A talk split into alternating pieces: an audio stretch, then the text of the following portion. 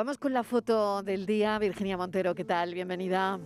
Hola, buenas tardes, bien hallada Mariló. La imagen de hoy es de Andrés Carrasco, fotógrafo algecireño corresponsal de la agencia EFE en el campo de Gibraltar. También imparte talleres con la Fundación Márgenes y Vínculos. A lo largo de su trayectoria, Carrasco ha sido un testigo gráfico de primer nivel de la realidad del campo de Gibraltar en general y del drama de la inmigración en particular. Así lo valen numerosos reconocimientos, entre ellos el Premio Andalucía de Periodismo, el Andalucía de Migraciones o el premio Photo Aquae y National Geographic. Y ya saben nuestros oyentes que pueden ver la foto del día en nuestras redes sociales. En Facebook, La Tarde con Mariló Maldonado y en Twitter, arroba La Tarde Mariló. Hola, buenas tardes, ¿qué tal?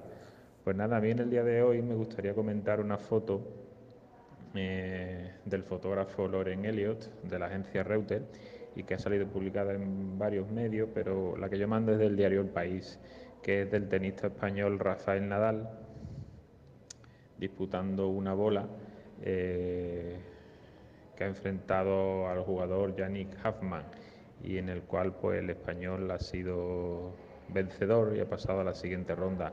Es una foto que me gusta mucho porque es una foto que está hecha en un ángulo picado, es una foto limpia y es una foto pues justamente milésimas antes de golpear la bola, ¿no? Y es que bueno, después de muchos días en el cual se ha hablado más de la no vacunación de Djokovic, por el cual no ha podido eh, jugar este torneo, pues bueno, yo creo que ya por fin empieza a hablarse de lo que realmente interesa, ¿no? que es del tenis. Y que bueno, esperemos que, que Rafael Nadal consiga aquí su 21 Gran Slam. Bueno, pues venga, muchas gracias.